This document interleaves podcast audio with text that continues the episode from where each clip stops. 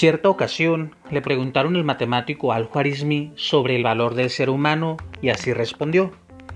Si tiene ética, entonces su valor es 1. Si además es inteligente, agréguele un 0 y su valor será 10.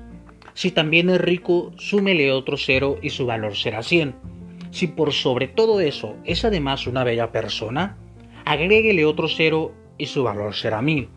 Pero si pierde el 1, que corresponde a la ética, perderá todo su valor, pues solo quedarán los ceros. Sencillo. Sin valores éticos ni principios sólidos, no quedará nada, solamente delincuentes corruptos y malas personas.